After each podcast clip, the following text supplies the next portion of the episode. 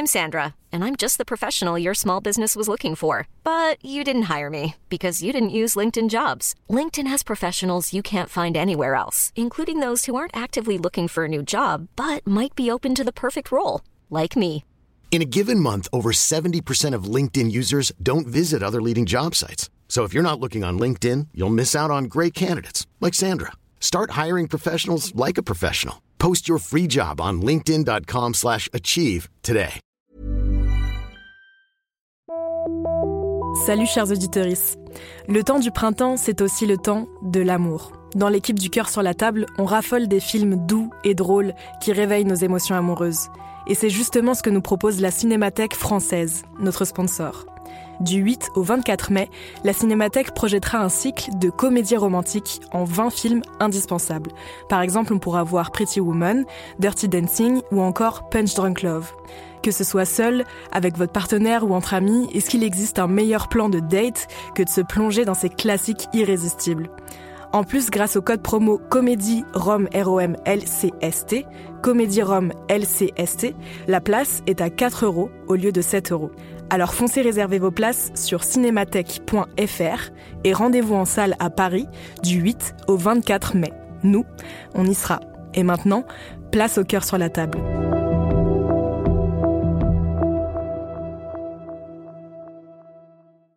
Paris Hilton, Alizé, Justin Bieber, Samina Seri, Geneviève de Fontenay.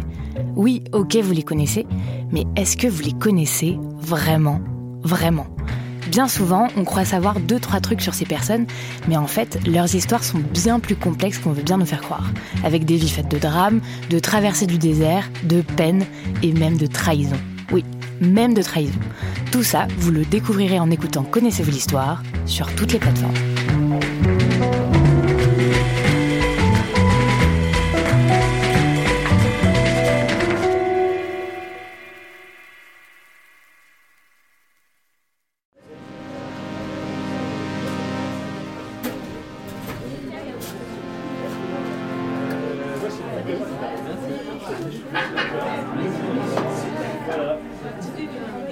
Bah, pas encore. Bonsoir. Bonsoir. je me mets debout parce que je me dis peut-être pour ceux du fond, celles et ceux du fond, vous nous voyez mieux, non? Ouais. Merci Victoire. De rien. non mais tu peux rester assis hein, si tu veux, mais au moins, au moins pour dire bonsoir. Bonsoir. Bonsoir. Ok, bonsoir à tous. Donc, on fait cette rencontre entre Juliette Drouard et moi, euh, bien qu'on se soit déjà rencontrés et qu'on se connaisse bien. On fait donc cette rencontre autour de sortir de l'hétérosexualité et du livre euh, Le cœur sur la table. On fait sortir du cœur sur la table. et donc, euh, merci beaucoup de vous être déplacés, d'être présents, présentes.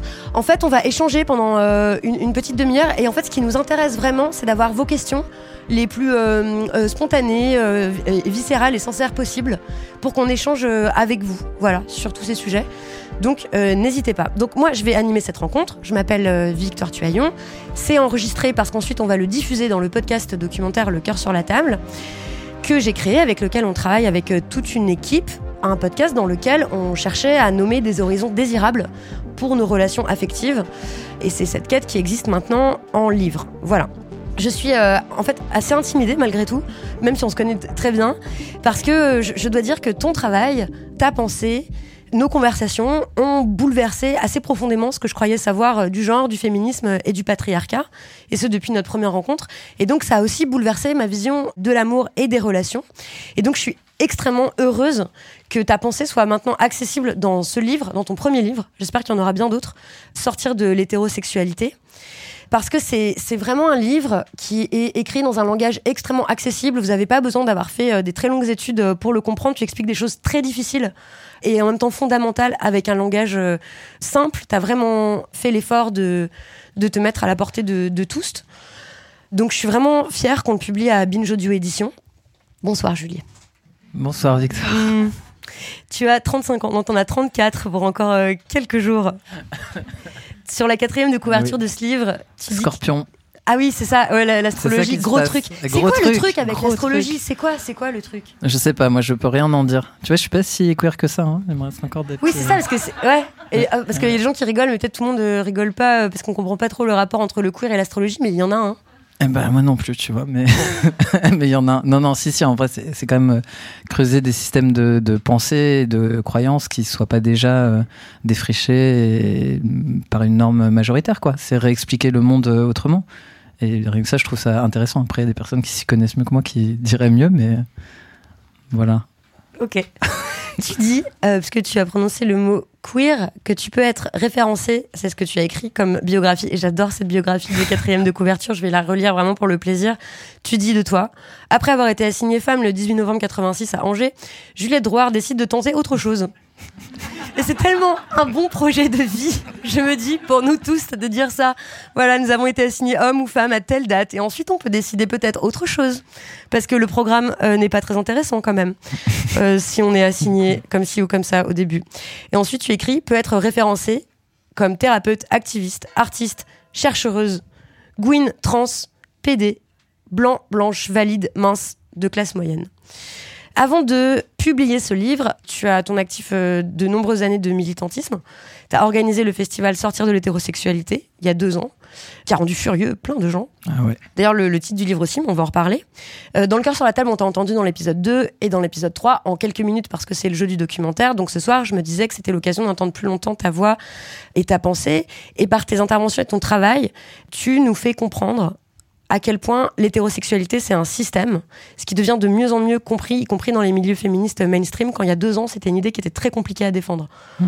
Où en fait c'est une évidence depuis 30 ou 40 ans pour plein de personnes queer, pour plein de personnes lesbiennes, à quel point l'hétérosexualité c'est un système, c'est pas juste euh, une préférence. Mais c'était inaudible, y compris dans les milieux féministes euh, éduqués et tout. Tu disais que c'était l'éléphant au milieu de la pièce que personne voulait nommer.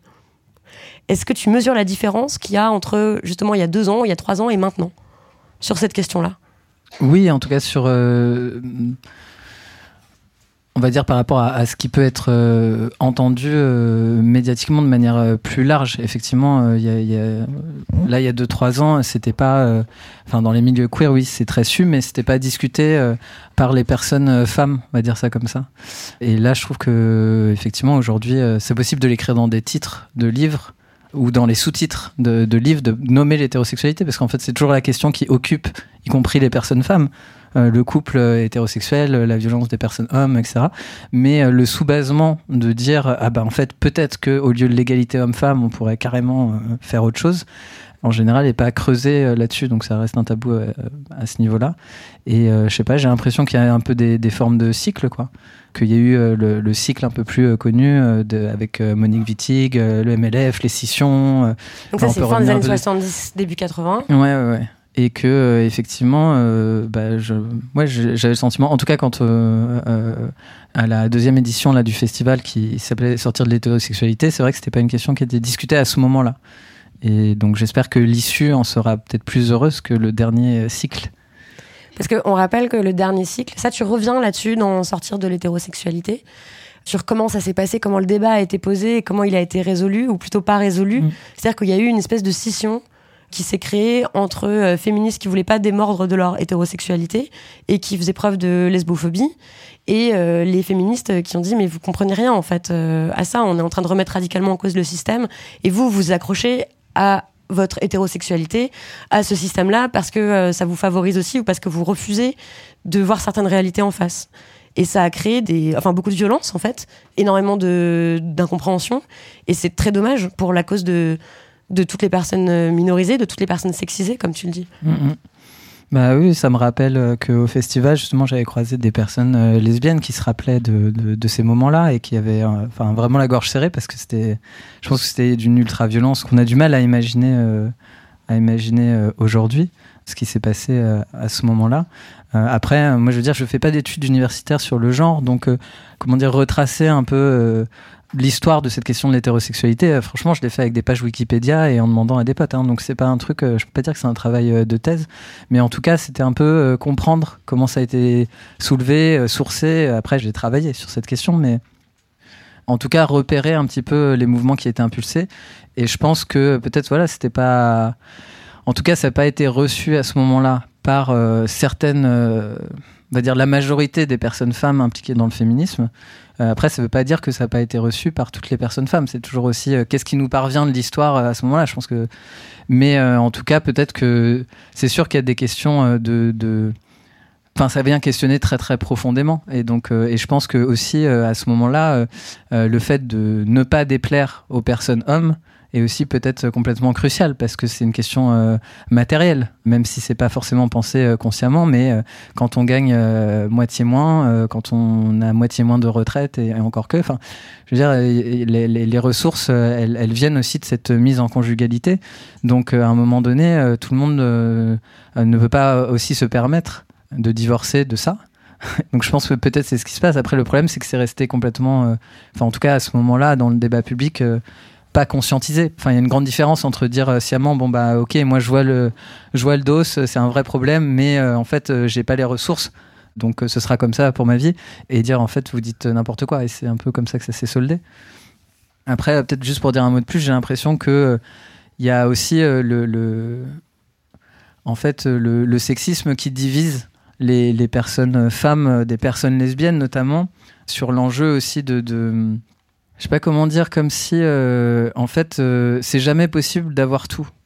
C'est pas possible à la fois euh, d'accéder à la parentalité et euh, d'accéder euh, à des ressources matérielles et d'accéder à euh, des relations euh, qui mettent pas en jeu euh, la domination. Donc en tout cas de vouloir euh, une forme d'épanouissement euh, peut-être euh, émotionnel ou sexuel et, et comme s'il y avait un truc qui se percutait euh, à cet endroit-là aussi de rage euh, de qui fait en tout cas que peut-être c'est dur de s'allier et de ne pas s'opposer sur ces enjeux parce qu'on voit bien que certains certaines ont accès à certaines choses et puis d'autres ne peuvent pas les, les avoir en même temps. euh. Tu penses à quoi euh, concrètement entre parce que je suis pas totalement Bah, sûre de saisir. Pardon de peut-être euh, que les personnes lesbiennes en tout cas euh, il y avait cette idée en tout cas d'émancipation mais par contre euh, c'est aussi des coups dans la gueule c'est aussi moins de moyens euh, matériels c'est aussi pas d'accès à la parentalité etc et les personnes femmes il y a cette idée aussi de euh, subir bah, toutes les contraintes de la conjugalité en hétérosexualité de subir dans l'intimité tout l'enjeu euh, des oppressions, mais d'un autre côté, d'en tirer aussi certaines ressources euh, matérielles, euh, de pouvoir avoir accès à la parentalité, etc.,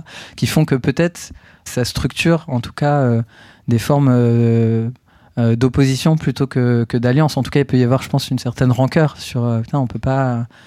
Ou de l'envie en fait. Ou de l'envie, et, et je Mais pense des deux que... côtés en vrai. Ouais, et je pense que du coup, c'est important, tu vois, de comprendre aussi que. Enfin, que c'est dur de cheminer, du coup, euh, vers une alliance par rapport à ces enjeux-là, mais euh, qu'on peut le faire si on rend, euh, effectivement, je pense, justice et avec justesse ce qui a été pensé, par qui, comment, pourquoi. C'est-à-dire qu'au final, bah, c'est quand même le sexisme qui nous divise et qu'il y a une alliance assez évidente Et objective à faire. et objective entre les populations, on va dire meufs, lesbiennes, enfin voilà, trans, PD, gwyn, intersexes. Euh, pardon, je sais pas, je me. Mais si, mais en fait, je trouve ça ok. Alors, en fait, j'avais pas du tout prévu de partir là-dessus, mais je, je, en fait, c'est aussi ce qui me passionne, me questionne depuis euh, un certain temps. Et personnellement, c'est ça qui a guidé mon travail aussi dans le livre du cœur sur la table ou dans le documentaire, c'est-à-dire de pas. Enfin, moi, je suis positionnée et située en ce moment comme euh, une meuf cis hétéro, donc ce que tu appelles une femme, d'après Monique Wittig, qui dit voilà, les femmes, c'est les personnes qui sont en relation quasi obligatoire avec des personnes hommes et qui s'identifient comme ça. Moi, je le dis très mal, je paraphrase très mal Wittig, mais je suis de cette position-là. On en a souvent parlé tous les deux. Et quand tu parles euh, d'alliance, moi, je crois à ça. C'est-à-dire, je vois pas où serait l'opposition. J'ai aucune envie de rejouer les luttes euh, des années 80, des années 70, parce que ça va nous mener nulle part, en fait. Et parce qu'on voit bien où ça nous mène à des faux malentendus, à des faux. Alors qu'objectivement, on a les mêmes intérêts en réalité. Mais par contre, ça questionne qu'est-ce que ça veut dire être en alliance en fait concrètement c'est quoi les actions de solidarité concrètes et comment on peut se réconcilier et comprendre euh, qu'on pense pareil en réalité, même si on part pas des, exactement des mêmes réalités. Et je trouve que ton livre fait ça, vraiment, avec beaucoup de, de douceur, en fait, dans le texte, mais de clarté aussi et d'honnêteté. Et moi, j'ai compris cette histoire de qu'est-ce que je veux dire quand je dis que je suis hétérosexuelle. Et c'est toi qui m'as appris que c'était pas une identité qui avait à être figée, en fait, que ça pouvait bouger, et que c'était pas qu'une histoire de ressenti, que c'était une histoire de conditions matérielles aussi, et que tout ça pouvait changer, en fait, qu'on n'était pas obligé d'être, euh, de, de coller à une identité euh, toute sa vie. Bref, on va euh, revenir à tout ça et le développer. J'imagine que vos questions vont aussi porter là-dessus parce qu'évidemment, là, ça paraît peut-être un peu abstrait ce dont on parle, mais quand on dit révolutionner l'amour, réinventer les relations, imaginer autre chose, imaginer des futurs, des horizons désirables, etc. On parle aussi de ça. Mais je voudrais que vous entendiez euh, la langue de Juliet. Et donc, je trouve que ce serait bien que vous entendiez le début de son livre, qu'on rentre dans le vif du sujet. Et donc, j'aimerais qu'on en lise un bout avec Diane et Naomi. Mais sont-elles là? Incroyable Bienvenue Venez. Alors, Diane et Naomi, Diane Mileli travaille pour Binge Audio Édition. Naomi Titi est la productrice du cœur sur la table. Bravo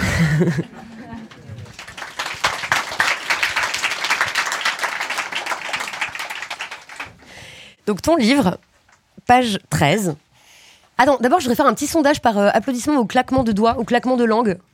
Qui a lu le livre Sortir de l'hétérosexualité en claquant des, des doigts ou de la langue ou autre chose Ah, vous allez donc découvrir ce, ce texte maintenant avec cette lecture. Je suis ravie. Ok. Sortir de l'hétérosexualité.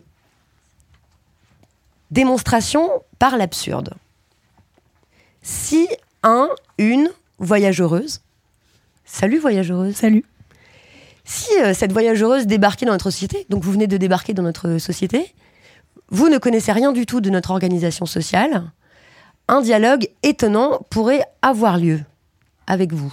J'étais à ce que vous appelez la boulangerie ce matin. Il y avait une dizaine d'humains. J'ai demandé du pain et là, j'ai rien compris à ce qui s'est passé. Une personne m'a tendu une baguette en disant Tenez, monsieur. Et une autre s'est énervée en disant Mais non, c'est une dame. Tout le monde a eu l'air très stressé. Moi-même, j'ai commencé à avoir des sueurs froides. Est-ce que monsieur ou dame, c'est une forme de titre ou de grade Je me suis un peu rencardée avant de venir et j'ai vu que vous aviez des titres genre euh, duc ou roi. Du coup, là, est-ce que c'est la même chose? Ah oui, c'est malheureux. Vous avez eu un coup de chaud. Ça arrive quand on découvre pour la première fois qu'on a un sexe. Vous voulez dire euh, des organes génitaux? Tout le monde n'en a pas? Si, si, mais euh, il y a différentes formes, quoi. Et ça sert à acheter du pain? Non, non, bien sûr. Je comprends rien. Honnêtement, moi non plus. Admettons. Mais du coup, on était tous habillés là. Donc comment on fait pour savoir qui a quoi? Ah, euh, bon. Il y a des codes. En gros, chaque humain enfile une espèce de panoplie. Une coupe de cheveux, des bijoux, des parfums, des mimiques, des attitudes, des tons de voix plus aigus ou plus graves, pour donner des indices sur ce qu'il y a là dans la culotte. Et comme vous n'êtes pas entraîné, ben forcément, pour les autres, c'était pas clair en ce qui vous concerne. Mais j'ai pas envie qu'on pense à ma nudité quand j'achète du pain. Ah ouais, ça c'est sûr, c'est un peu intrusif. Mais euh, vous avez quoi dans la culotte du coup? Mais je vous emmerde Désolée, c'est que contrairement à vous, je n'arrive pas à percevoir l'autre en tant que personne. Il faut vraiment que je vous classe selon votre sexe d'abord. Ça va vraiment pas bien chez vous, hein. soit. Procédons. J'ai un gland, un prépuce, une tige, Ah, la tige Quelle longueur 15 cm, C'est un pénis, vous êtes un homme. 15 cm, 11 cm interne et 4 externes. C'est un clitoris, vous êtes une femme. Bon, 4 cm externes, c'est un peu trop quand même. On vous aurait mutilé à la naissance si vous étiez né ici. Vous comprenez? Faut que ce soit clair la longueur externe. Mettons que je sois une femme. Vous m'aiderez à me faire euh, repérer en tant que telle? Oui, oui, je vous ferai un training accéléré. Vous pouvez commencer par regarder beaucoup de films, ou même, en fait, toutes les images qui vous entourent. Vous verrez, il y a tout le temps les mots hommes et femmes sur les pancartes, avec les symboles adéquats. Ça s'appelle pas euh, propagande? J'ai vu ça quand je me suis éduquée sur vos idéologies politiques. Bon, bref. Ce qu'il faut que vous reteniez, c'est que quand vous êtes une femme, il faut être stressé. Ça veut juste dire flipper plus ou moins continuellement. Vous serrez les fesses, vous croisez les jambes, vous portez les vêtements et les chaussures les plus inconfortables. Surtout quand vous croisez des hommes. Là, vous montrez le plus de stress et de docilité possible. Voix douce ou aiguë, l'air gêné, pas les pieds ancrés dans le sol, plutôt en flottement ou perché. En gros, montrez que vous êtes soumise et que leur présence compte pour vous. Portez des bijoux, des parfums. Faites-vous petite, qu'ils puissent avoir l'impression qu'ils peuvent vous déplacer. Que leur regard vous fait exister, vous émeut. Créez une sorte de tension sexuelle et montrez un maximum de déférence. Je veux plus être une femme. Ah ouais, ça. Mais c'est important, parce que sinon, ils vous punissent. Ça peut être des coups, une baisse de salaire, rentrer dans votre corps sans que vous le souhaitiez. Un viol, quoi. Donc si j'ai bien compris, être une femme, c'est avoir une position de merde pour éviter quelque chose de pire. Vous avez l'esprit de synthèse. Et du coup, c'est pour ça qu'ils vous obligent à vivre avec eux, en couple, pour que chacun puisse surveiller une femme, en plus de la surveillance collective Ah non Ça, c'est l'amour. Euh, aimer, chez nous, c'est choisir des personnes avec qui on peut se sentir en sécurité, avoir des relations symétriques en termes de pouvoir et réciproques en termes d'échange. Ah oui, mais ça, c'est chez vous. Ici, pour les femmes, l'amour, c'est oublier ses propres besoins pour servir ceux des autres. Pour les hommes, c'est différent.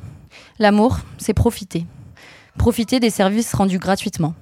Les femmes vous font des pipes quand vous êtes ronchon, lavent vos slips, s'assurent que toute la famille va bien émotionnellement en faisant la navette entre les uns, les unes et les autres, etc. Imaginez si on devait payer tout ça. On ne s'en sortirait pas économiquement. C'est acquérir de jolis objets, les femmes, les porter à son bras et les jeter quand ils sont moins jolis ou hors service. Mais c'est aussi un peu stressant, parce qu'il faut maintenir un rapport de force. On ne sait jamais si on est aimé pour soi ou si l'autre y est obligé. Et il ne faut jamais se dévoiler. Mais vous dites plus rien Vous ne trouvez pas ça excitant Non, je trouve pas, non. Bon, écoutez. Les hommes, les femmes, leur rapport, ça s'appelle l'hétérosexualité. Vous vous y ferez comme tout le monde. Enfin, j'espère que vous pourrez rattraper votre retard. Normalement, on est baigné dedans depuis la naissance. C'est comme du lubrifiant. Du coup, ça fait beaucoup moins mal au cul.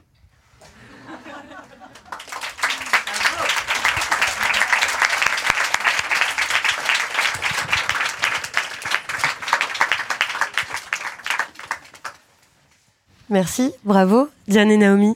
J'adore ce dialogue. Et donc ça continue en fait. ensuite, c'est un retour sur chaque aspect là qui a été nommé, sur les rapports entre le sexisme et le capitalisme, sur l'absurdité effective quand on y pense d'assigner un rôle social à des hommes, à des personnes euh, en fonction de la forme de leurs organes génitaux. Et donc, et c'est ça qui nous intéresse euh, dans le cœur sur la table, à quel point ça euh, déforme et ça mutile ce qu'on appelle amour. Et donc, on appelle amour euh, quelque chose qui n'en est pas du tout, en fait. Donc, je vais pas raconter tout ce qu'il y a euh, dans ton livre parce qu'on n'a pas le temps. Et aussi parce que je voudrais vraiment que vous le lisiez, en fait. Il n'y a aucune paraphrase euh, qui va lui rendre justice. Ça fait 130 pages et tout est là. Par contre, je voudrais qu'on revienne ensemble sur des formules chocs que tu utilises et, et qui peuvent heurter. Et quand je dis qu'ils peuvent heurter, en fait, je pense aux hétéros qui n'ont pas du tout l'habitude d'être remis en question, que ça heurte, notamment ce titre, sortir de l'hétérosexualité. Je sais, je l'ai vu autour de moi, j'ai vu des réactions et tout ça, que les gens sont. Enfin, les gens, certaines personnes en tout cas, trouvent que c'est vraiment euh, horrible, quoi, avec des réactions du type mais foutez-moi la paix, euh, je comprends pas pourquoi vous remettez en question ça, j'ai pas choisi, qu'est-ce que ça veut dire sortir, pourquoi on sera obligé de sortir et tout. C'est au dehors. Mais déjà, c'est ça. Bah oui. Et en fait, vraie question. Et moi aussi, quand je t'ai rencontré la première fois, j'étais là, bah d'accord. Bah merci, bah, euh, arrête de m'engueuler. Mais enfin, je, enfin, d- en plus, tu m'engueulais pas du tout, mais je me sentais engueulée. Déjà, c'était ça. Ça, C'était quand même Déjà. assez, voilà. Mais du coup, hein, moi, j'étais là, bah, bah, j'aimerais bien, mais je, je peux point. Je sais pas comment on fait. Voilà. Euh, ok, donc t'expliques tout bien dedans. Euh, pour- pourquoi Enfin, parce que maintenant, ça fait plusieurs années que tu es habitué aux réactions des, personnes sur euh, cette formule qui les choque. À ton avis, pourquoi ça provoque des réactions pareilles? Bah, après, en vrai, je capte, hein, euh, parce qu'il y a ce parallèle qui est fait comme si on parlait d'une orientation sexuelle, et comme si on disait, du coup, il y a le parallèle qui est fait, qu'est-ce que ça vous ferait si on vous disait sortir de l'homosexualité, quoi? Donc, euh, je capte la, réaction, et en même temps, euh, quand les personnes disent, ouais, mais tu pouvais pas euh, dire hétéronormativité, je dis, bah, bah non, en fait, parce que justement, il s'agit aussi de ça. Enfin, d'une part, il y a aussi la dimension de la sexualité, mais surtout, hétérosexualité, dans la racine, ça veut dire l'autre par la sexualité ou par le sexe. Et en fait, c'est très important de dire ça parce que c'est hyper particulier. Je veux dire, on l'a vraiment naturalisé, mais en soi, de se dire, on va organiser toute notre société en fonction de qui a quels organes génitaux, c'est un vrai délire. Non, mais vraiment, c'est un vrai délire. On est les, on est les premières euh, à pointer les croyances des autres, genre, euh, wesh, toi, tu crois en ça, mais sérieusement, euh, t'habites où? Mais ça, c'est vraiment de cette teneur, en fait. À quoi ça me sert de connaître vos caractéristiques euh, sexuelles primaires ou secondaires? Enfin, y y a- ça n'a aucun sens. Donc, hétérosexualité, ça veut vraiment dire ça. Autre, l'altérité est créée sur cette base-là. Et on n'en a pas besoin. C'est-à-dire qu'on peut euh, tout à fait, euh, je le redis, mais pour moi c'est important, de, cet imaginaire en fait, sinon il y a quoi? On peut tout à fait des personnes sans qu'il y ait ces concepts, euh, on va dire homme-femme, et vivre notre vie en, en bah, que ce soit en habitant avec n'importe quelle autre personne, en aimant n'importe quelle autre personne, en faisant sexualité avec n'importe quelle autre personne, et quand et si on a envie de procréer, ce qui est différent de la parentalité le faire avec une personne avec qui les gamètes sont compatibles ou dans un centre médical et on peut être aussi parent ce qui est encore différent avec n'importe quelle autre euh, quelle autre personne. Donc ces concepts ne sont pas nécessaires. Et c'est quand même très très très particulier de, de se dire qu'il faut tout, tout organiser à, n'importe quel endroit euh, de l'espace là où on va euh, euh, s'organiser autour de ça. Donc oui, ce mot il est extrêmement important parce qu'il veut dire exactement ce qu'il veut dire et que depuis voilà le, il nous est inculqué comme ça. On dit pas je suis hétéronorme, on dit je suis hétérosexuel. Donc c'est ça la vraie question et la politisation de cette idée. Je sais plus pourquoi. De toute façon, je Parce que je disais pourquoi, pourquoi. Non, mais si, ok? Parce que je disais pourquoi ça provoque des réactions comme ah ça. Oui, oui, voilà. pourquoi donc pourquoi t'as pas dit sortir de l'hétéronormativité, quoique c'est aussi ton propos? Mm, c'est aussi une des voies possibles. En fait, de sortir de l'hétérosexualité, c'est aussi une des voies de dissidence. C'est aussi une des esquives. C'est aussi C'est aussi une voilà, c'est aussi une esquive. Mais euh, là, ça dit vraiment plus ce que ça veut dire. Et en plus, parce que l'hétérosexualité, on, peut dire que c'est une, sorte de je sais pas, de poupée euh, gigogne, c'est-à-dire que c'est une mise en relation en fait constante de personnes étiquetées euh, hommes ou étiquetées femmes. Et homme ou femme, ça veut juste dire dominant ou dominé de par euh, nos organes génitaux. C'est tout ce que ça veut dire. Si on enlève ces concepts-là, ça vous empêche pas de respirer. je veux dire, moi je je m'en sers pas, tu vois, je, et je suis là. Donc ça veut vraiment juste dire ça. Et l'hétérosexualité, c'est vraiment se dire chaque personne dominée de par ses organes génitaux à la naissance et étiquetée femme, doit vivre toute sa vie et faire absolument tout et n'importe quoi avec chaque personne dominante du point de vue de ses organes génitaux. Euh, c'est tout. Donc c'est vraiment un programme euh, en fait très étrange quand on accepte de prendre un peu de, recul sur les, croyances qu'on a. Et en plus, pour moi, c'était important aussi de le nommer parce que euh, c'est une norme du coup qui s'observe pas. Enfin voilà, c'est comme d'autres normes majoritaires. Euh, la blanchité. Euh, voilà, la blanchité par exemple, qui ne veut pas se regarder en face. Et, chaque savoir, enfin je crois que c'est Foucault qui disait ça, enfin c'est bien la seule chose que j'ai lu, mais je crois que je l'ai déjà lu, que chaque, et c'est vrai, que chaque savoir sur l'autre est un pouvoir sur l'autre. Et c'est pas du tout pareil une fois que, ah, on se sent observé, on se sent étudié, et on est là, ok. Bah, là, il y a aussi pour moi ce mouvement-là c'est j'ai été observé en tant que homosexuel, enfin, je mets des, guillemets là-dessus, à la loupe. Et donc ça fait de moi un objet qui est observé. Et pour moi, c'est important aussi de, retourner le euh, regard. De, retourner le regard et de renverser ce rapport euh, de force. Et de dire, bon, bah voilà. Bah, euh, Explique-toi. Ce qui me fait penser à ce compte Instagram qui s'appelle Explain Yourself, donc dis donc les hétéros, expliquez-vous, avec plein de, mèmes et de d'images, de, trucs qu'on questionne pas, pour re-questionner ça. Et je trouve que c'est la grande force des pensées, euh, une des grandes forces des pensées queer et lesbiennes et tout. Moi, je dis souvent, je crois que j'ai jamais dit publiquement, mais que tout ce que j'ai appris d'important dans ma vie, me semble, sur mon corps, euh, ma sexualité, tout ce qui a véritablement retourné mon regard, changé mes yeux et tout, ça vient des pensées queer et lesbiennes et des pratiques queer et lesbiennes, vraiment fort.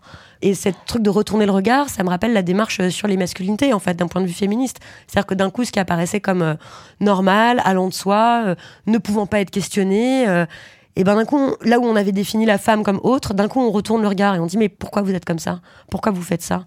D'où c'est la norme? Qu'est-ce qui se passe? Et là, sur l'hétérosexualité, c'est aussi ça, ce retournement de regard qui est très très riche et donc qui libère des potentialités qu'on n'imaginait même pas, en fait une fois que c'est fait. Mais c'est un peu heurtant parce que du coup, effectivement, comme la première fois quand on s'est rencontrés, je te dis bah oui, mais ça se décide pas. On peut pas dire comme ça. Euh, voilà, euh, moi je, suis persuadée d'être euh, folle amoureuse de garçons, de personnes assignées hommes depuis que je suis petite. Bah, ça se décide pas, ça se contrôle pas. Mhm. Est-ce que tu peux me redire ce que tu m'avais dit à ce moment-là? Ah merde, je sais plus. Tu m'as. Ah, ok, bah, c'est pour refaire un. Non, mais. non, je te jure, je sais plus vraiment. Moi, je me souviens de ta grande euh, douceur et de ta patience infinie, de genre, non, mais écoute, en fait. Tu disais, mais tu crois ça. Mais en fait, demande-toi, en fait, pourquoi? Qu'est-ce que c'est? D'où ça vient? Regarde ce désir-là. Qu'est-ce que tu veux dire en fait par ça, tomber folle amoureuse? Est-ce que tu peux imaginer autre chose? Est-ce que ce que tu appelles amour là, qui est en fait empreint de plein d'histoires de domination et tout, je t'avais un tout petit peu raconté ma vie, et t'étais là, hum, bah, c'est pas si super que ça en fait, tu vois C'est peut-être que tu peux, mais tu, tu l'as dit avec beaucoup de, Tu te souviens de ça Non. Pas du tout. Putain, moi, ça a changé ma vie, mais sûr que toi, t'as expliqué ça à, 12 pa- à 200 personnes. Donc, euh, bon, bah, moi, j'étais là. Bon, d'accord Sacré déj. Sacré déjeuner pour moi, bien sûr. D'accord, d'accord. Non, parce que tu, parce qu'on en a reparlé il y a pas très longtemps aussi, et tu Je m'as me dit. souviens de ce qu'on a mangé. Mais par contre, c'est ça. Mais pas de ça. Non, on a, on a, ensuite, on en a rediscuté, je t'en ai reparlé. Et tu m'as dit, mais parce que c'est absurde que les gens s'accrochent à ça, comme si on avait la même. Par exemple, si on parlait que de sexualité, comme si on avait la même sexualité à 15 ans, à 30 ans, à 50 ans. Et de le voir comme un truc euh, figé, au lieu d'accepter le fait que c'est très construit, même si ça nous semble viscéral. euh, euh, venir du plus profond de nous-mêmes et tout ça, que pas du tout, et qu'il faut se laisser juste la possibilité que ça change, en fait et qu'on va peut-être pas toute notre vie être attiré par le même type de personne et que bien sûr que ça paraît absurde d'être attiré par un type de personne en fait. Ouais, j'ai- c'est clair que moi j'ai tendance à penser que tout ce qui est construit euh, peut être déconstruit. Après, deux propos liminaires, comme on dit. Enfin, je crois que j'ai j'ai écrit comme ça dans le livre, mais parce que pour moi c'est ça que je, je pense. C'est-à-dire, on peut tout à fait aimer évidemment une personne malgré que ce soit une personne, euh, va dire, dominante sur le plan euh, du sexe, ou dominante sur le plan de la classe, ou dominante sur le plan de la race. Enfin, je veux dire, je hiérarchise pas en fait ces dominations. On en est tous traversés à plein d'endroits.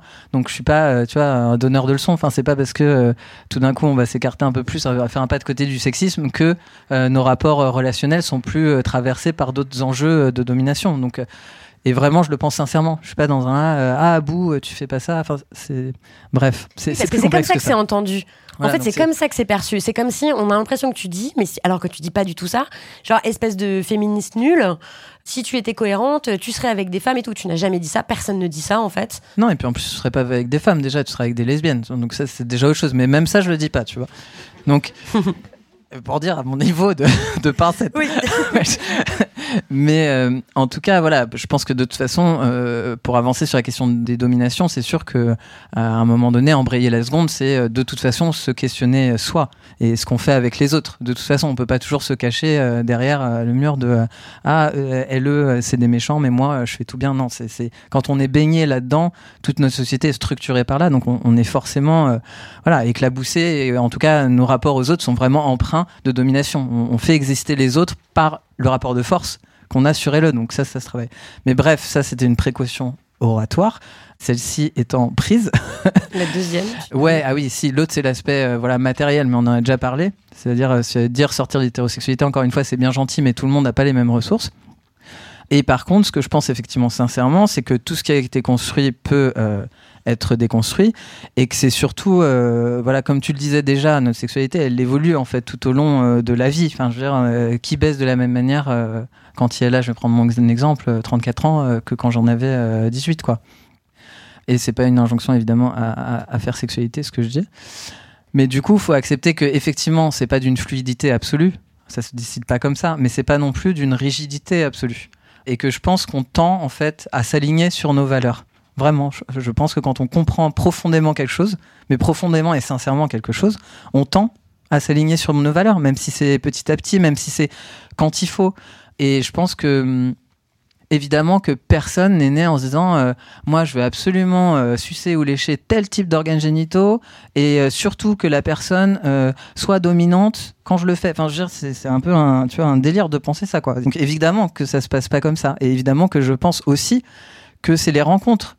Enfin, je veux dire, souvent les personnes disent ça, Ah, moi je suis hétéro, mais en fait, bah, forcément, il y a que, que des hommes et des femmes, vraiment dans ce terme sociologique, que tu rencontres et qui sont autour de toi. Donc, quelles sont en fait les, différentes corporalités, les différentes manières de les habiter euh, qui sont rencontrées? Donc, c'est très. euh, même quand c'est déclaratif comme ça, c'est pas forcément vrai parce qu'il a pas, on n'est pas en contact en fait avec une vraie multiplicité de ce qui pourrait être. Et en plus, euh, voilà, ça demande aussi, euh, on est baigné dans un type d'image euh, de l'hétérosexualité, donc c'est sûr que ça demande peut-être aussi de s'imprégner d'autres types d'images et de sexualité. Et pour finir, je pense que quand soi-même on bouge, ça bouge. C'est-à-dire, là, je vais prendre juste mon exemple personnel. Encore une fois, j'ai de leçons à donner à personne, mais j'ai beaucoup bougé, moi, dans, dans, dans mon corps et dans la manière, dans mon expression, on va dire, de genre. Donc, effectivement, j'ai été assignée femme. Je pense que hum, pendant longtemps, j'ai vraiment performé. Je dis performé parce que c'était très conscient chez moi. C'était l'absurdité, on va dire, de ces jeux de rôle et de leur violence. Mais j'ai vraiment performé, on va dire, la, la, féminité, donc euh, avec un peu tout l'attirail euh, des cheveux longs, des talons, des robes, des voilà. parce qu'aussi il y avait des avantages, je pense, matériels, et c'était complètement inconscient, hein, je le dis, parce que pour moi, la, la démarche consciente, en fait, elle, elle est rare, c'est pour ça qu'il faut se donner le temps, même quand on dit, moi, je suis pas ça, en fait, je pense que notre, euh, ça travaille pour nous, et peut-être que quand c'est le moment et qu'il n'y a plus ces questions de ressources matérielles, bah, en fait, il y a quelque chose qui se passe. Combien de personnes, euh, tu vois, une fois qu'il y a, y y a l'enfant, ça change des choses. Et juste pour, pour finir, excuse-moi, c'est un, peu long, mais euh, quand j'ai été installé, en fait, dans la vie, et j'ai la chance aussi d'être personne valide de classe moyenne qui a pu cette question de ressources, bah, il se trouve comme par hasard que c'est à ce moment-là que euh, j'ai euh, aussi entamé moi un processus de transition et qui me semblait effectivement totalement aligné sur le fait que bon bah oui moi je j'ai jamais tenu à être une femme. Euh, en fait ça m'a toujours saoulé dans ma vie et, voilà je me suis fait agresser je sais pas combien de fois pour cette question là personnellement je, je m'identifie pas vraiment je suis plus dans un mécanisme de ok bah c'est comme ça qu'on lit mon corps et comment je navigue là-dedans Euh, donc j'ai pas un attachement spécifique à ça. Et donc je me suis juste dit en fait je veux plus être identifié en tant que femme. Ça me saoule et puis ça me semble cohérent euh, politiquement en termes de voilà de résistance. Et puis aussi ça m'intéressait de tester euh, la testostérone parce que c'est aussi un anxiolytique un antidépresseur un pourvoyeur de libido. Euh, je me suis dit ouais si je peux voir le clit qui prend 3 cm why not tu vois. Donc j'ai bougé là-dessus et en fait, bouger moi-même dans le genre et m'autoriser aussi euh, ce mouvement-là, ça m'a complètement fait bouger aussi dans la manière euh, dont, dont, je- dont j'envisageais les personnes. C'est vrai que j'avais été beaucoup plus euh, avant, on va dire, attiré par des personnes qui avaient été assignées femmes. Et puis à force de, on va dire, de lecture, de, de- d'alignement de valeurs, de moi, de bouger, ben, en fait aujourd'hui, c'est vrai que je suis attiré par tout type de corporalité hein, du point de vue du genre. Par contre, ce qui m'attire toujours pas, effectivement, c'est la, domination dans ces relations-là. Sur cet aspect-là, c'est vrai que je suis, voilà, je suis allergique. Donc, une personne qui a assigné homme à la naissance de par ses organes génitaux et qui persiste à vouloir être un homme, C'est-à-dire à dominer. à dominer, c'est tout ce que ça veut dire. C'est la seule besoin, définition. toi, ta formule, c'est qu'il y a besoin d'appuyer sur la tête des autres pour se sentir exister. Ben, en tout cas, qui ne réinterroge pas euh, à la fois le fait que ce soit une catégorie sociale et la persistance de vouloir continuer à, se définir ou d'habiter cette posture ou de vouloir être identifié comme tel ou en, en tout cas où ça, voilà, où ça, il n'y a pas de déclic. Ben, moi, ça m'intéresse pas. C'est, je veux pas. Ça- Tu veux pas être en relation avec cette personne. Ben, ni et- ami, et c'est ni amant, ni rien. très- Et c'est très spontané en fait. C'est pas. C'est pas que t'as décidé, c'est que vraiment ça te t'attire pas, ça n'a aucun intérêt pour toi. ça n'a aucun intérêt- pour moi. Et encore une fois, c'est pas du tout lié à à- aux caractéristiques sexuelles euh, primaires ou secondaires euh, de la personne. Et je pense que moi, de bouger dans le genre, ça m'a apporté ça. Toi, d'enlever un certain nombre de symboles aussi que j'attachais euh, à la pilosité, à telle ou telle chose. Aujourd'hui, tu vois, j'ai des poils de barbe. euh, ça veut plus dire masculinité pour moi. Ça veut dire poil de barbe, tu vois. Bon. Euh, vraiment. Donc, ça, je pense que dans la vie, en tout cas, euh, on peut changer. Je pense qu'on tend à s'aligner quand même avec euh, nos valeurs et que voilà, c'est pas totalement fluide, mais c'est pas totalement rigide non plus. Merci beaucoup.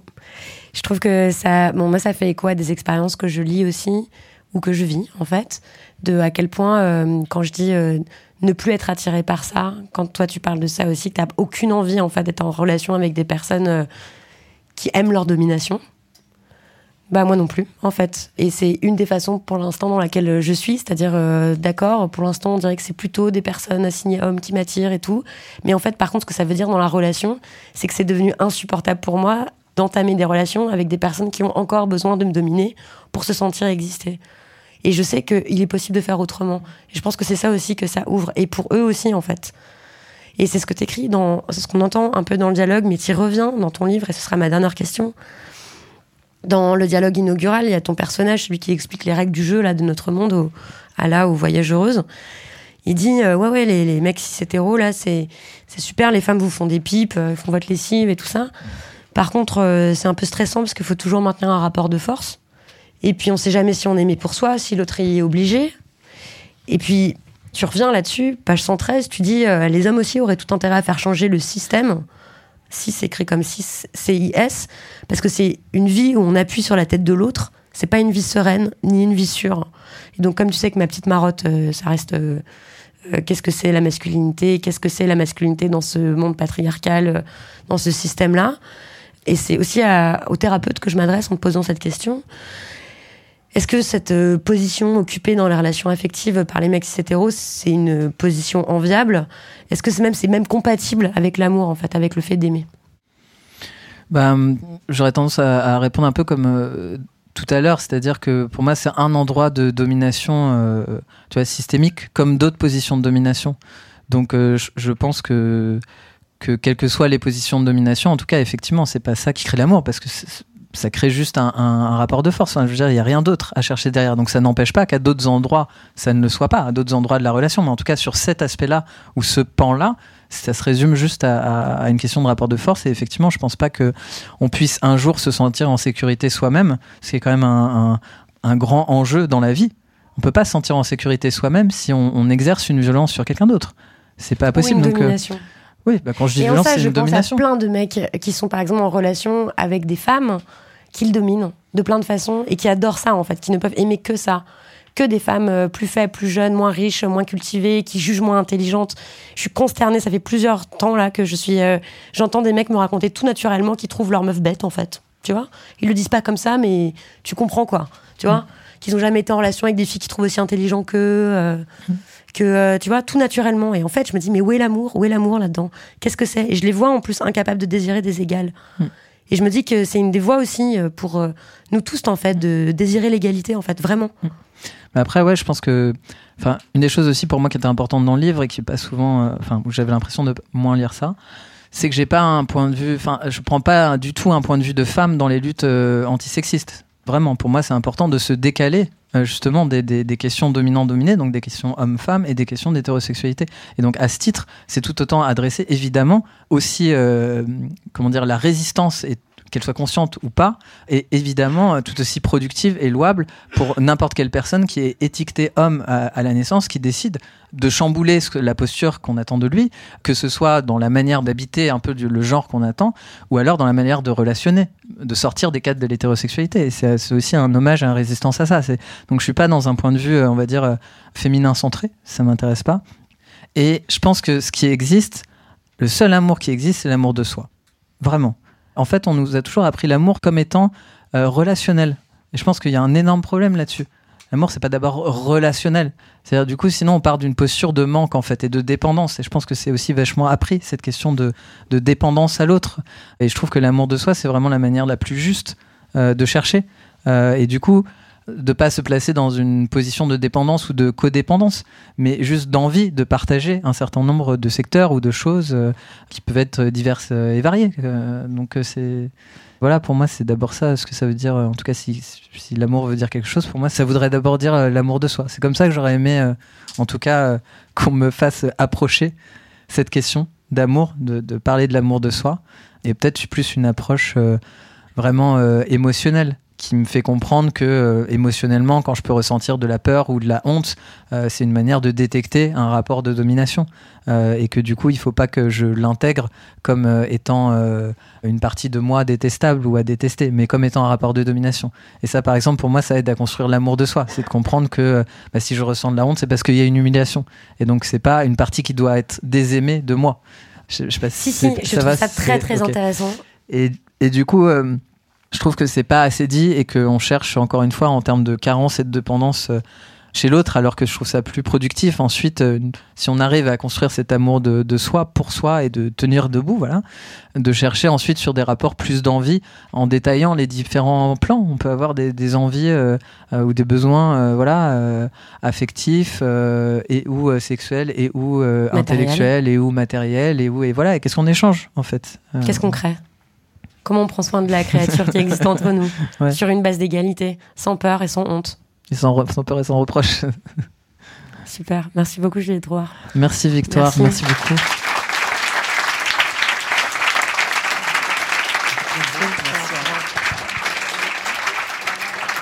Ouh. Vous savez, c'est l'heure des questions. On a vraiment hâte de vous entendre. Vous pouvez poser toutes les questions que vous voulez, mais surtout les plus sincères, c'est celles qui nous intéressent le plus, les plus viscérales, celles qui viennent de vos tripes. Ce micro va circuler, vous pouvez lever la main.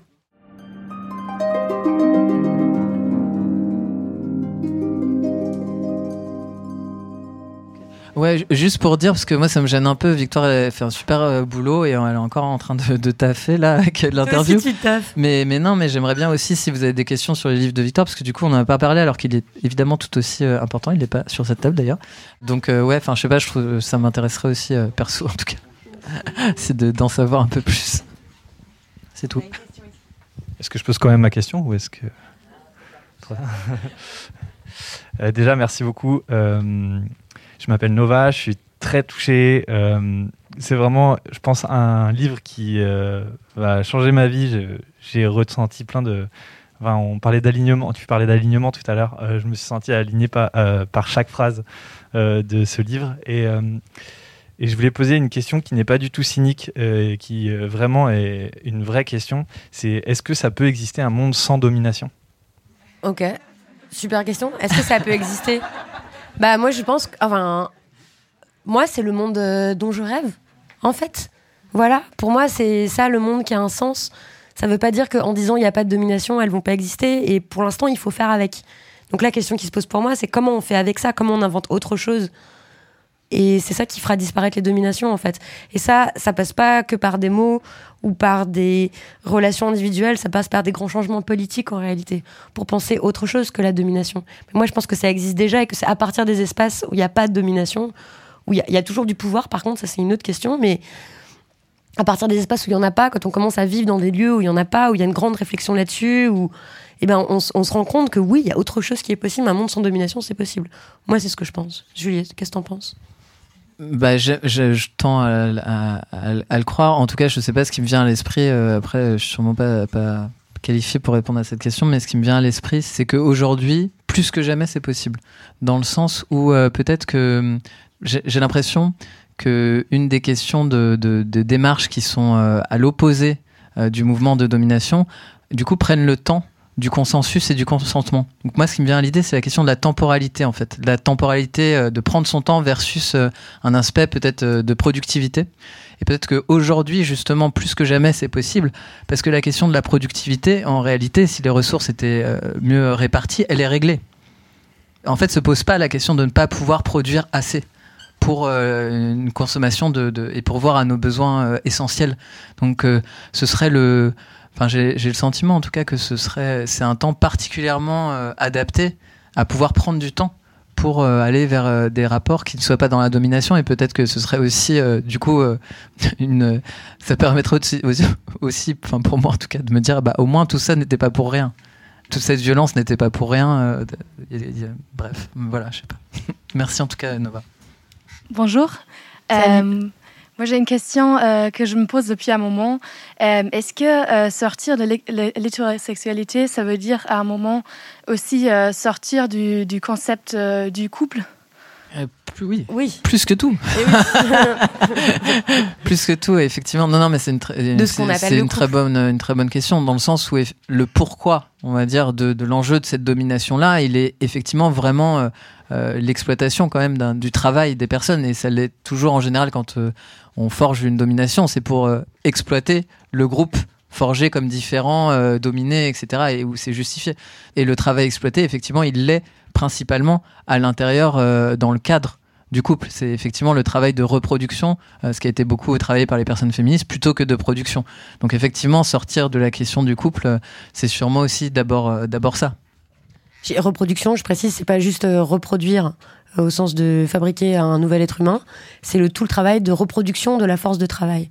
Donc c'est tout le travail qui consiste à euh, qui, qui est le travail domestique non rémunéré en fait, euh, qui consiste à faire à manger, à prendre soin, à nettoyer, à voilà faire tout cet énorme travail qui on le sait est aujourd'hui très déséquilibré et pris en charge en majorité par les personnes minorisées, que ce soit des femmes, des personnes racisées, des personnes pauvres, etc. Quand quand ce travail-là est rémunéré.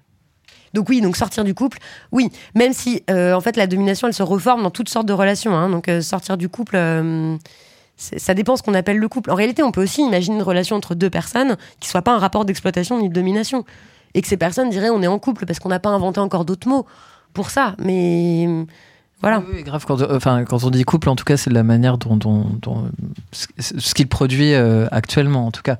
Mais c'est sûr que c'est difficile d'imaginer qu'ils produisent autre chose dans le cadre de cette mise en relation euh, on va dire, de cohabitation, plus de parentalité, plus de sexualité, plus de. Enfin, voilà. Plus d'organisation du marché du travail et tout ça. C'est-à-dire, en fait, on pourrait imaginer que si. Euh, il y avait des immenses réformes politiques, euh, une révolution pour faire en sorte qu'on soit pas obligé de travailler 40 heures par semaine, que on puisse avoir des habitats complètement différents, que on puisse partager la charge d'élevage des enfants, que on puisse faire tout ça. Bah, en fait, le couple ressemblerait plus du tout à ça, et on serait bien. Voilà, ça veut pas, hein? Non mais voilà, ça veut pas dire qu'on serait obligé de faire du sexe avec plein de personnes différentes. Moi, j'entends très bien. Il y, y a des gens, ils sont comme des oiseaux de paradis là, ils se mettent ensemble pour toute leur vie, c'est bien, pas de problème. Juste qu'il y en a pas un qui exploite l'autre, quoi. Mm. Oui, bonjour, euh, merci. J'ai une petite question, c'est euh, en considérant à un moment donné que le soi finit par se confronter à l'autre, euh, comment comment structurer l'amour de soi sans dominer l'autre justement? Euh, peut-être sans se faire violence à soi-même, parce que c'est sûrement. Enfin voilà, c'est peut-être ce jeu de, de miroir, euh, de miroir là. Mais effectivement, c'est une question complexe. Mais après, je pense sincèrement, enfin, je, je vois pas à moins d'y passer 10 heures euh, de comment on peut traiter cette question-là vraiment dans le, dans le fond. Mais en tout cas, c'est une question, je pense, qui est importante de se, de se poser à soi. Quoi. Ça peut être comme une quête, en fait, non? Comme un fil directeur, en fait, d'essayer de se dire ça. Comment je fais pour pas faire de mal aux autres? Comment je fais pour pas dominer les autres? Où est-ce que je les domine? À quel endroit? Pourquoi je fais ça? Enfin, cette capacité de, d'introspection, de, de réflexivité, de, de tout ça, non? C'est ça qui aide aussi. Euh, voilà, ça s'apprend, je pense, toute la vie. Et ça te part, à mon avis, d'un désir sincère, d'abord. Parce que je pense qu'il y a plein de gens qui disent Ah non, mais j'ai pas du tout envie de dominer. Mais en fait, euh, ils y sont bien aussi. Ils ont pas tellement envie de le remettre en question. Je pense que ça passe d'un désir sincère de remettre ça en question, non? Mm, mm. Déjà. Mm. Est-ce qu'il y a une autre question? Oui. En fait, j'ai envie. Nous, on est bien installés, donc j'aurais trop envie qu'on en parle longtemps, mais je sais que vous, vous l'êtes pas trop. Alors, euh, bon. Oui, bonjour. Hello. Euh, déjà, je voulais dire que j'ai adoré le livre de Juliette. Merci beaucoup d'avoir fait ça. Euh, c'est un livre euh, que je conseille à tous et toutes ici, euh, vraiment, et à toutes les personnes que je croise, je le conseille vraiment. Donc voilà, merci pour ça déjà. Du coup, ma question, été d'accord avec absolument tout, tout, tout, tout, tout ce qui a été écrit. Il y a juste, enfin juste, notamment un point qui a soulevé une question disons que mathématiquement parlant, on sait que pour perpétuer une espèce, il faut que, en tout cas sur le long terme, en gros, il faut qu'un être humain fasse un être humain mathématiquement parlant, même si je sais qu'il y a toutes les, questions de diminution de l'espèce humaine, de, du nombre qu'on est, etc. Mais si en tout cas on veut que l'espèce humaine elle perdure, et euh, c'est un peu technique comme question du coup, mais je me disais, est-ce que sortir de l'hétérosexualité, ça ne mettra pas un frein à la perpétuation de l'espèce humaine, sachant que aujourd'hui, c'est notamment la mise en couple euh, et l'hétérosexualité qui euh, permet de se reproduire de la manière, disons, la plus simple possible. En tout cas, c'est c'est comme ça qu'on l'imagine et, tout ça. Et aussi, mon autre question qui est en lien avec ça, c'est est-ce qu'il n'y a pas que avec les technologies qu'on pourra perpétuer l'espèce humaine?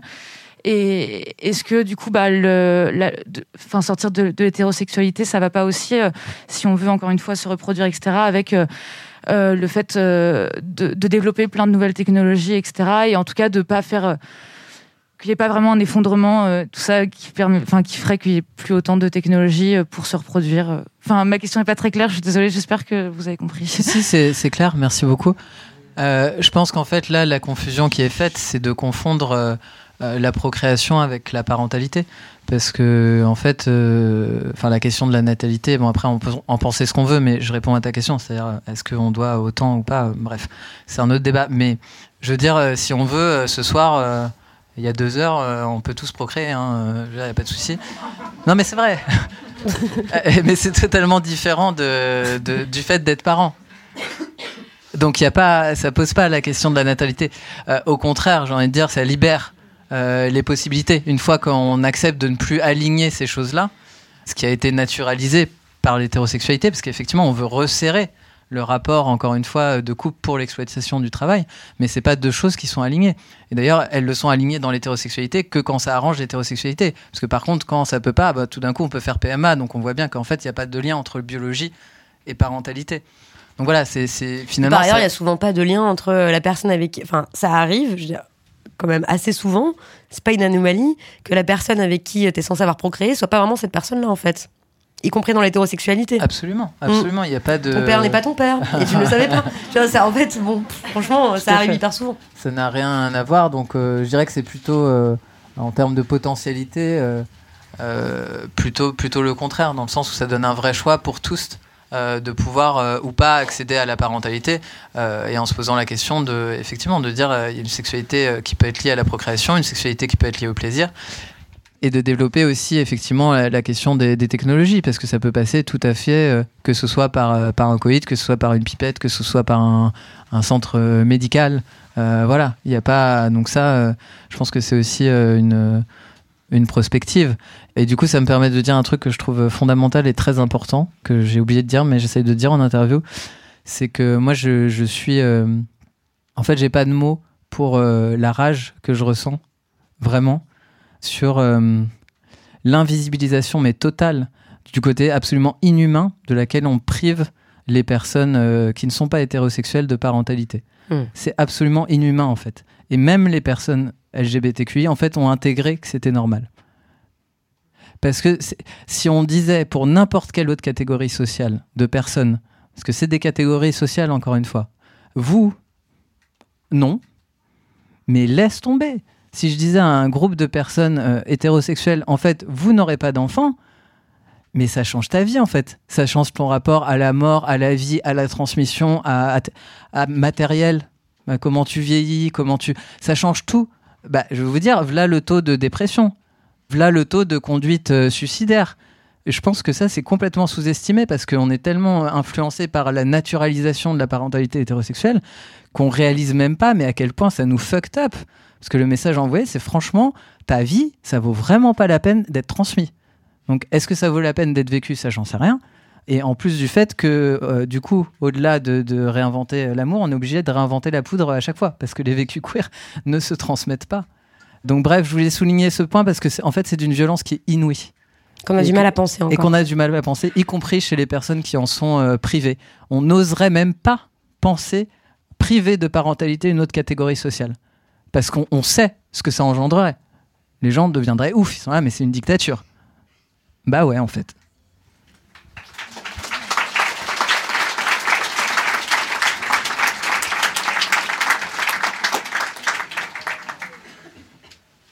Bonsoir.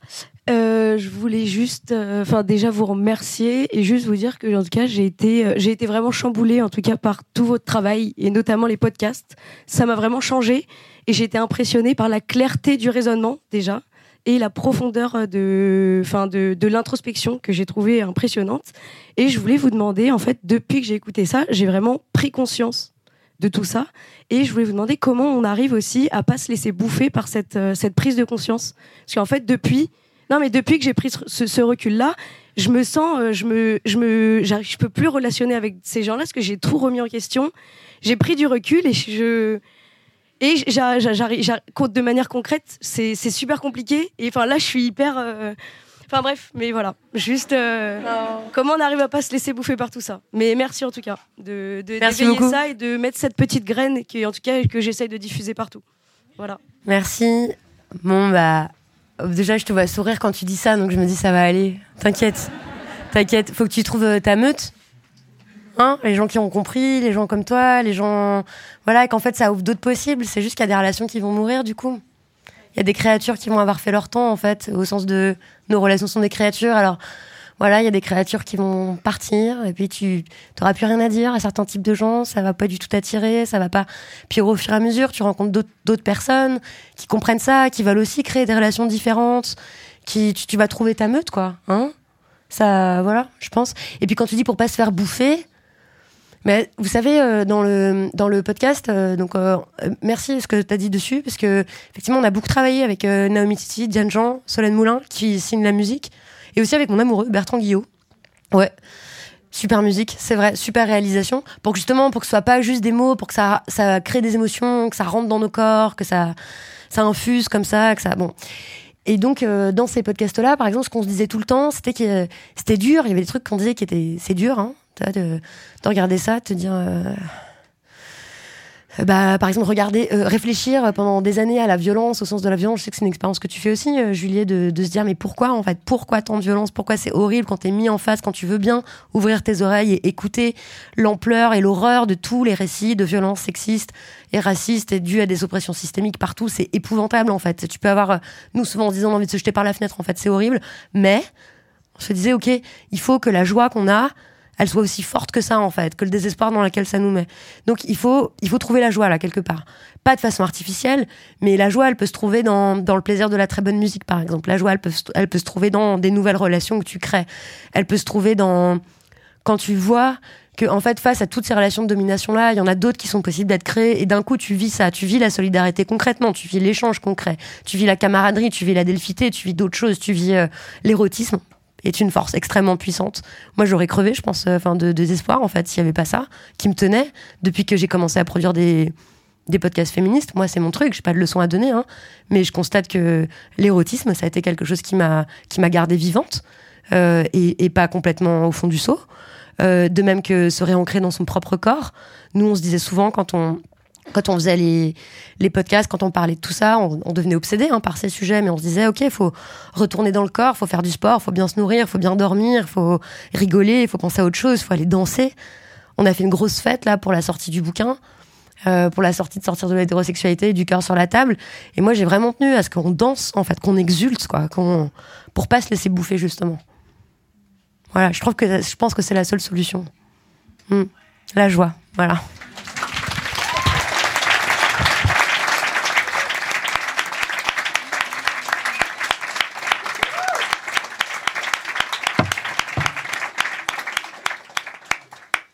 Bonsoir. Euh, si jamais on se considère comme euh, homme cis hétéro, donc en, position de, en position de domination. Hello Peut-être. Bonsoir. Euh, Qu'est-ce qu'on a à, gagner, enfin gagner entre guillemets, à sortir de l'hétérosexualité? Ok. Non mais bonne question, bonne question, d'accord. Je, pose la question mais c'est pas pour moi, c'est pour un ami. C'est pour un ami? Oui. Ok. Bah... Vas-y, en fait, la, la fin, je sais pas, tu... Bah, une partie, t'as tout à perdre. Franchement, euh, voilà. Mais l'autre partie, moi, c'est ce que je crois, c'est, j'en suis sûre. T'as à gagner euh, la fin d'une vie nulle. C'est nul. C'est lamentable. Les relations que la plupart des mecs hétéros ont sont nulles à chier. Vraiment, c'est pourri. Ils sont incapables d'intimité. Ils ont des discussions nazes ils, ont la maturité d'enfants surgâtés, égoïstes, ils comprennent rien, ils se mettent pas à la place des autres. C'est naze, c'est naze. Moi, je suis consternée, vraiment. Tu sais, j'en ai encore parmi mes amis, hein. Quelques-uns. Vraiment, mais de plus en plus, chaque semaine avançant, je suis stupéfaite, je suis consternée. Vraiment, je me dis, mon gars, oh là là, je suis désolée pour toi, hein, vraiment, c'est nul, c'est nul. Tes amitiés sont sous-développées, tes amours ressemblent à rien, tu méprises ta meuf, t'es incapable d'intimité, c'est nul en fait. Ta sexualité est même pas très intéressante, tu comprends rien à ton corps, c'est naze. Voilà. Donc moi je trouve que ça a un sens existentiel en fait, de prendre conscience de tout ça. Voilà, c'est ça moi le sens que je donne à ça. Donc c'est quoi l'intérêt? Bah, je sais pas, une vie riche, euh, pleine de sens. Euh, le sens, c'est l'amour, en fait. Voilà, peut-être. C'est ça qui a gagné. Hmm.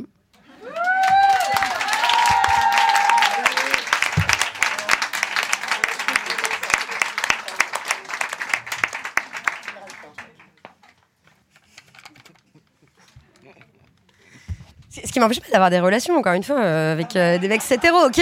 C'est juste que je pense qu'il faut vraiment augmenter son niveau d'exigence, en fait.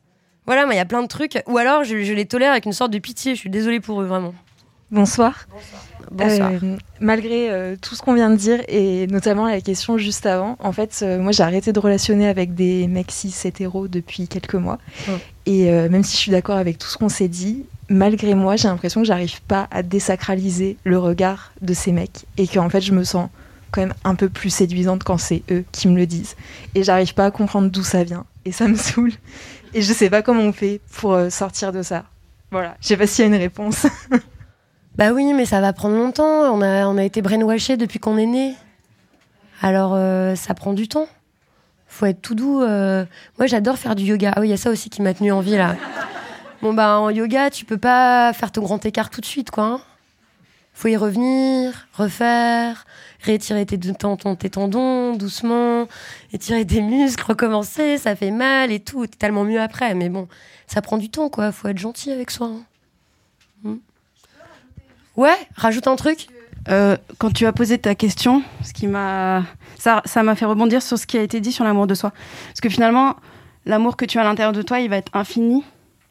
Et du coup, peut-être que de pas aller le chercher à l'extérieur, en fait. C'est peut-être ça aussi cette, question. C'est-à-dire que finalement, on a peur de perdre les relations. Enfin, je vais parler en jeu. Quand je suis dans des relations hétérosexuelles, j'ai peur de perdre l'amour de l'autre. Et du coup, c'est vrai que maintenant que j'ai pris conscience de ça, à force de cultiver mon amour de moi-même, bah, au bout d'un moment, j'ai fini par lâcher cette histoire de bah, est-ce que j'ai besoin de l'autre? Est-ce que j'ai besoin de, de, ces, de ces relations-là, en fait? Enfin, je sais pas. Moi, c'est ce qui est venu. Et c'est, c'est plus on cultive ça, et plus je pense que la joie, elle vient de nous, et après, on ne va plus chercher à l'extérieur.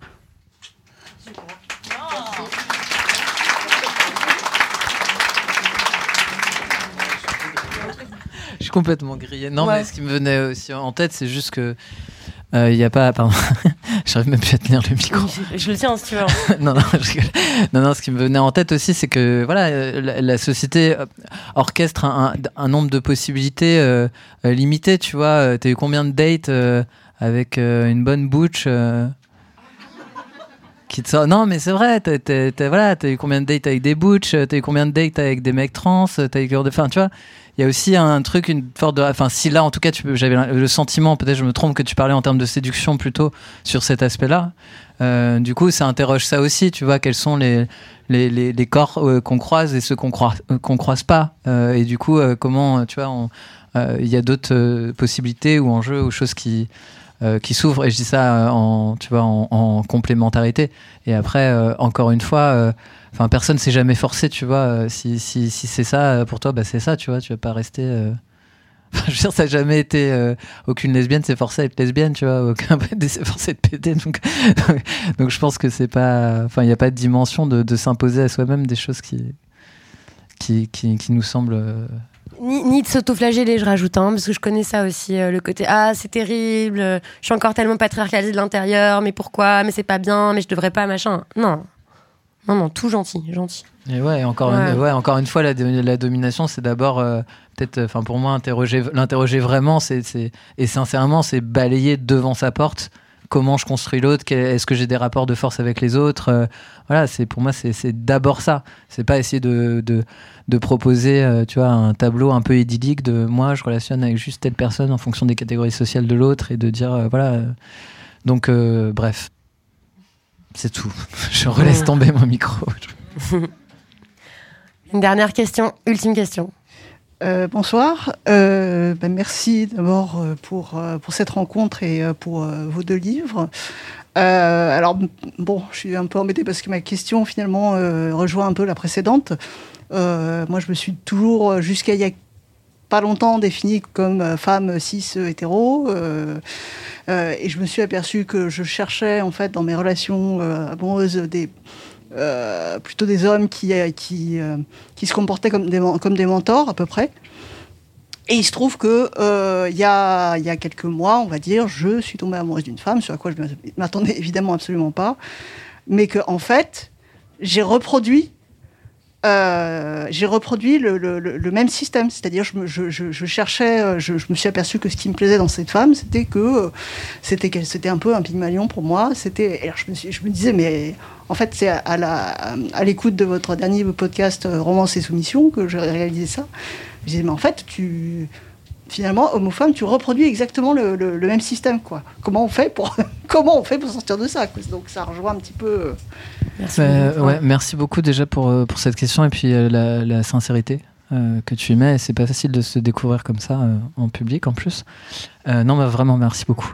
Pour moi, bah, ça c'est très intéressant et je pense que je l'aborde vraiment dans le livre. Enfin, et, et comment dire, ma, ma, ma trajectoire en tout cas de. de pour le coup professionnel ou de thérapeute, enfin je sais pas parce que c'est à la fois professionnel et personnel, mais ma, pour moi vraiment me fait pencher sur, sur ces questions-là. Et pour le raccrocher au sexisme, par exemple, c'est comment on, socialise aussi les personnes étiquetées femmes à, l'oubli de soi. Donc une fois qu'on qu'on apprend à, à- s'oublier pour l'autre, euh, bah, effectivement, ça revient un petit peu à ce qu'on disait tout à l'heure. Forcément qu'il y a une question de dépendance absolue. parce que parce que on, on, ne considère pas ses propres besoins. Donc pour moi, ça, ça revient aussi à une démarche de reprendre presque, j'ai envie de dire depuis le début, très corporellement, en fait, réhabiter son corps. Qu'est-ce que je ressens? J'ai envie de quoi? Souvent, c'est très compliqué pour les personnes étiquetées femmes de définir ce dont elles ont envie. Qu'est-ce qu'elles sont en train de ressentir dans leur corps? C'est quoi l'émotion qu'elles sont en train de ressentir? Euh, Qu'est-ce que j'ai envie? Euh, Enfin, vraiment, ça, souvent, ça passe par une euh, reprendre un certain nombre de, trucs basics tellement on est exproprié de son propre corps. Et où du coup bah et c'est pour ça aussi ça répond un peu à la question de qu'est-ce que les, hommes cis hétéros hein, y trouvé mais en fait c'est pas agréable non plus cette codépendance là et de devoir pourvoir. Enfin il y a un truc qui est pas voilà qui est pas hum, intéressant ni pour l'un ni pour l'autre dans le sens où euh, il y a quelque chose qui se co-construit pas. Il y a l'autre n'est pas exploré dans, dans, son intégralité, vu qu'on cherche à faire un quelque part. Et ce qui est enrichissant, c'est quand même de, de voir l'autre pour l'altérité qui, peut, qui elle peut proposer. Donc euh, j'aurais tendance à plutôt à dire un petit peu ça comme réponse, que c'est lié au sexisme, je crois, dans, dans, dans l'expropriation de son propre corps. Et peut-être que, que, en tout cas, moi, ça m'a beaucoup aidé de faire des démarches thérapeutiques euh, pour vraiment reprendre contact avec moi, avec mes sensations, qui vont ensuite donner lieu à des émotions, à les identifier, euh, à les débrouiller et du coup à, voir un peu euh, ce dont j'avais envie pour voir à ce dont j'avais envie, etc., euh, etc. Et, et, plus être dans un système un peu de, codépendance avec l'autre. Parfait.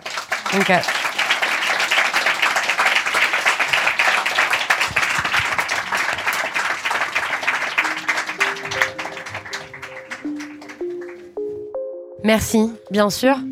Euh, pas au revoir, parce que du coup, on reste là, on va signer des, on va signer des livres. je, vous remercie. merci, pour votre présence, pour vos, pour vos questions. C'est.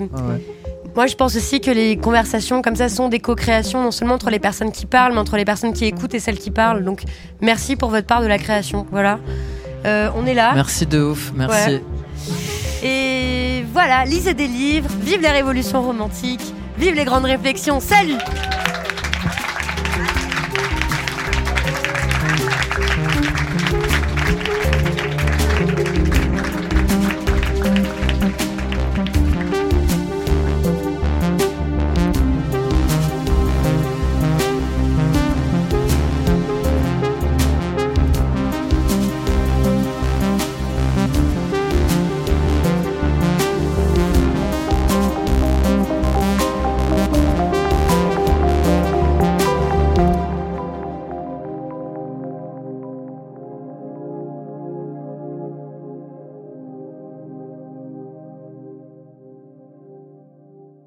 Salut, je m'appelle Camille Test, je suis journaliste et prof de yoga et j'anime Encore Heureux, un podcast sur la santé mentale.